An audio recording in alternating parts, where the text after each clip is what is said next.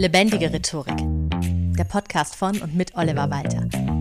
Jeden Montagmorgen eine neue Folge mit Tipps, Tools und Talk zum Thema Rhetorik und Kommunikation. Hallo und herzlich willkommen zum zweiten Teil des Talks mit Kali Mühlbach zum Thema Kleidung und Stil und wie wichtig beides für deine Wirkung auf andere ist.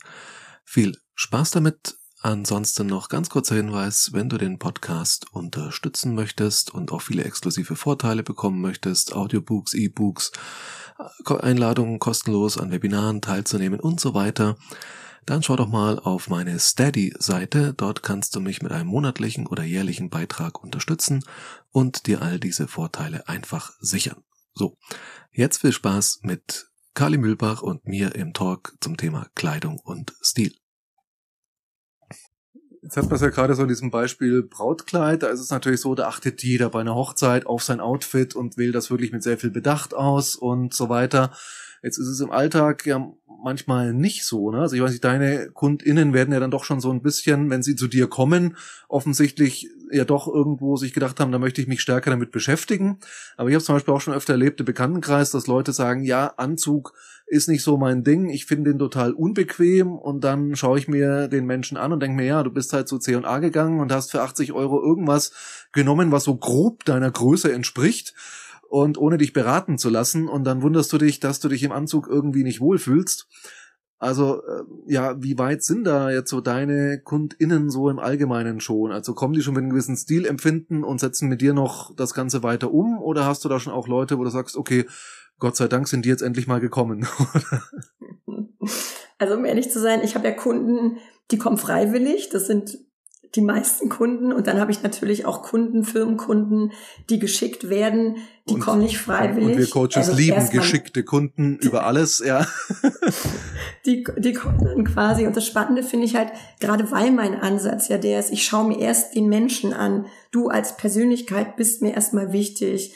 Und dann gucken wir auch dich im Gesicht an. Und viele Menschen kennen ja nicht mal ihre Augenfarbe. Die meisten Menschen gucken sich das erste Mal bei mir so richtig in die Augen und stellen fest, wow, ich habe ja nicht nur eine Augenfarbe, ich habe zwei Augenfarben. Dann, dann gucken wir genauer hin, dann ist da noch ein Augenkranz. Ich meine, ihr könnt ja auch mal in, in den Spiegel schauen und eure Augen mal angucken und wirklich eure Augenfarbe bestimmen. Im Auswahl steht dann meistens so, ja, grün oder blau oder graublau. Aber die wenigsten schauen genau hin, weil die wenigsten Augen sind wirklich einfarbig rein. Also die können jeansig sein, so nennt man es so Ton in Ton. Aber die meisten haben dann auch noch so Flecken. Und das finde ich so spannend, dass die Leute sich dann erstmal bewusst wahrnehmen und ich quasi ja dann den Bezug zur Kleidung vermittel und die dann auch ein ganz anderes Verständnis auf einmal zu einem Anzug bekommen und zur Kleidung generell, dass, dass ich dann natürlich schon, wenn ich klassische Elemente jemandem sehe und der zu mir sagt, boah, ich habe mich in Anzügen nicht wohlgefühlt, dass wir dann schon gucken und dass der Schnitt, das perfekte Muster und das Material halt stimmen muss. Und ich habe früher auch ganz viele Outfits getragen und dachte immer, wow, Mensch, ich bin immer stilbewusst gewesen. Aber um ehrlich zu sein, ich habe für mich damals auch noch neue Entdeckungen gemacht. Mit Muster wird man mich zum Beispiel gar nicht mehr sehen. Ich trage keinen Schmuck. Ich habe nur so einen Gesundheitsring, weil das bei mir total kein Thema ist. Und bei anderen Menschen, Frauen, Männern ist Schmuck, Accessoires total wichtig. Opulenz, hast du ein majestätisches Thema, je mehr, desto besser. Aber da ist jeder individuell und das finde ich halt so herausfordernd und spannend, dass ich gar nicht jeden Kunden über einen Kamm scheren kann, weil jeder für sich seine eigenen Themen bekommt. Jetzt reden wir aber drüber eben, was ich auch sehr wichtig finde, wie fühle ich mich damit wohl. Aber es ist auch sehr spannend, was Kleidung jetzt wirklich für eine Wirkung auf andere Menschen hat. Ne? Also ich habe das mal erlebt. Ich hatte das, glaube ich, im Vorgespräch schon mal erzählt, dass ich in der Tankstelle war, im Anzug. Ich war auf dem Weg zu einer Hochzeit, richtig schick. Und nachdem ich die Woche erst mein Auto angezahlt hatte und mir nicht bewusst war, dass die EC-Karte ein Höchstlimit hat, habe ich dann versucht, äh, die Tankkarte, also mein, meine Tankfüllungen zu bezahlen und das ging nicht. Und ich hätte jetzt erwartet, dass das in einer vollen Tankstelle hinter mir schon eine Schlange für die Kassiererin ein Problem ist. Dass die jetzt irgendwie so sich denkt, oh nee, bitte nicht. Oder irgendwie nervös wird oder äh, irgendwie ärgerlich.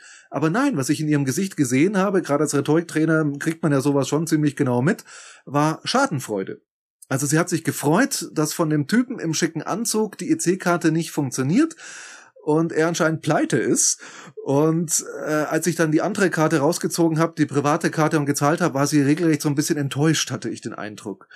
Und ich finde das sehr, sehr spannend. Anderes Erlebnis hatte ein Freund von mir, der ist nach der Arbeit in Jeans und Hemd aus der Hose draußen, so ein kariertes Hemd irgendwie, ist der ins BMW-Autohaus bei sich vor Ort und ist wirklich 35 Minuten lang nicht bedient worden. Hat sich kein Verkäufer für ihn interessiert. Eine Woche später ist er nochmal hin, weil er gerade einen Geschäftstermin hatte im Businessanzug und es hat keine drei Minuten gedauert, bis jemand bei ihm war und ihn gefragt hat, wie man ihm helfen könnte, was ihn interessiert, ob er ein Auto Probe fahren möchte. Und das ist jetzt einmal so sehr negative Auswirkung eines Anzugs und andererseits eine sehr positive Auswirkung eines Anzugs. Also jetzt sind wir wieder beim Beispiel Anzug, aber es ist halt so ein Kleidungsstück, was doch so sehr klassisch eine Wirkung einfach hat, vielleicht nochmal stärker als viele andere.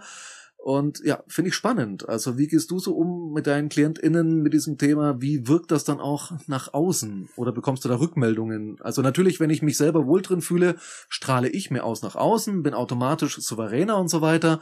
Aber trotzdem gibt es ja auch Leute, die haben zum Beispiel so einfach von Natur aus oder aufgrund irgendwelcher Glaubenssätze eine Abneigung gegen Leute in Anzügen.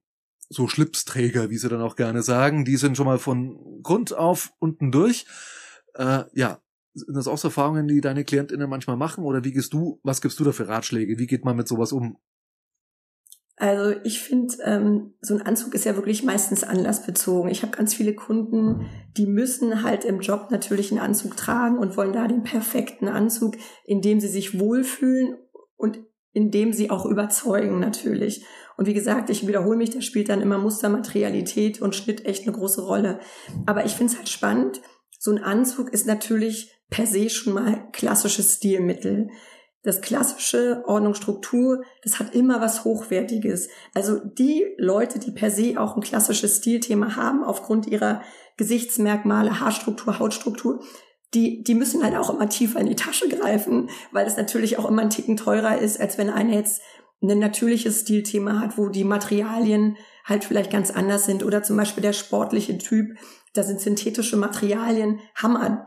Ich habe äh, eine Partnerin, mit der ich zusammen Workshops mache. Wir sind beides total unterschiedliche Menschen. Sie ist ein super sportlicher Typ. Die kann halt wirklich sportliche synthetische Materialien anziehen und sieht immer Hammer damit aus. Das sieht mega aus. Wenn ich die tragen würde, würde es bei mir nicht funktionieren. Und so ist es halt auch beim Anzug, aber trotzdem, da wollte ich jetzt gar nicht vom Thema abkommen, hast du natürlich auch schon eine Sprache, ohne dass du deinen Mund aufmachst, kommunizierst du ja schon mit deinem Anzug. Das heißt, dein Gegenüber erwartet von dir, okay, der trägt einen Anzug, der hat vielleicht was zu sagen, der strahlt Seriosität und Respekt aus, wirst du wahrscheinlich von vielen Menschen aufgrund dessen schon erstmal im Kopf, ah krass, der trägt einen Anzug, der ist vielleicht wichtiger dann sieht sich dich vielleicht. Würde ich dich in einem Jogginganzug auf der Straße treffen, spiegel ich dich in meiner Sprache und würde dich vielleicht sogar duzen.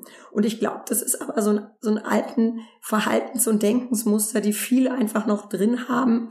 Aber ich glaube, das bricht ja auch derzeit wirklich auf durch das ganze Homeoffice, wo Kleidung jetzt auch noch mal eine andere Rolle bekommt und auch so grundsätzlich merke ich auch, dass die ganzen Firmenpolitiken oder Firmenpolitik sich verändert. Früher war das viel, viel wichtiger, auch so die Führungshierarchien, die ja auch quasi sich anpassen ähm, und die Kleidung dementsprechend auch nicht in allen Firmen, aber in vielen jetzt auch Ticken neutraler werden. Also spannend, ja klar, das Zoom-Shirt, ne, was wir in der Pandemie alle irgendwie hängen hatten neben dem Bildschirm und man hat sich dann schnell übergeworfen, wenn eine Konferenz anstand.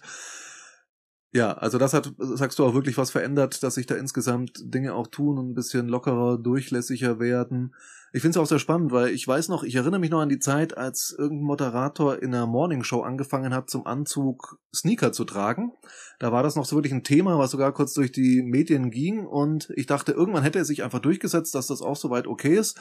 Ich habe tatsächlich mal das Feedback bekommen von einem Menschen, da hatte ich in der Meistersingerhalle in Nürnberg auf der großen Bühne vor tausend Leuten eine Moderation und das wurde auch gestreamt im Internet und mir hat danach wirklich jemand geschrieben, wie kannst du denn bitte schön nur zu einem so eleganten Anzug Adidas Ultra Boosts tragen? Ja, und hab mir gedacht, ja, warum nicht? Also war das jetzt ein No-Go oder äh, gibt es einfach Leute, die sind dann päpstlicher als der Papst oder wie würdest du mit sowas umgehen? Einfach souverän zum eigenen Stil stehen oder ja? Ja, unbedingt. Also wenn du deinen Stil kennst, dann wirst du immer dazu souverän stehen. Und du, du, du kannst gar nicht anders, weil du weißt ja auch, als wer du rausgehen willst. Und ich glaube, wenn dann jemand dich spiegelt oder dir was zuwirft, dann hat er irgendein Thema bei sich, weißt du, was ich meine? Vielleicht fand das sogar total cool und lässig, würde sich das selber aber gar nicht trauen.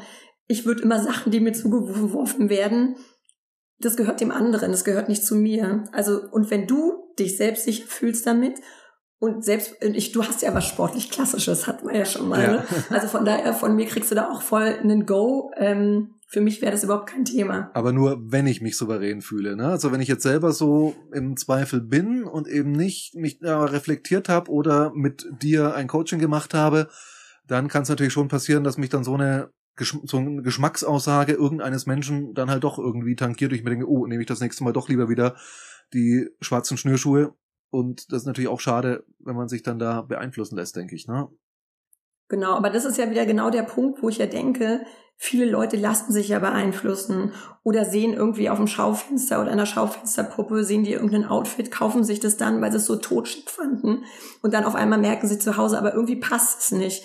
Und ich glaube, intuitiv also es steckt ja schon mal alles in dir. Auch zum Thema Kleidung und deine Stilthemen sind ja schon da.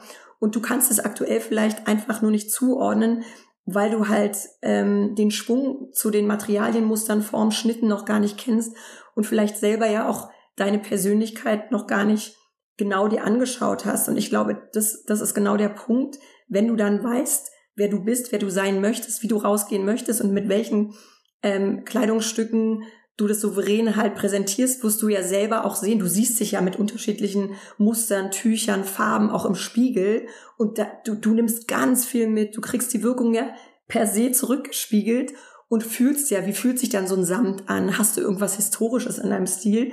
Dann wird Samt wahrscheinlich einrasten.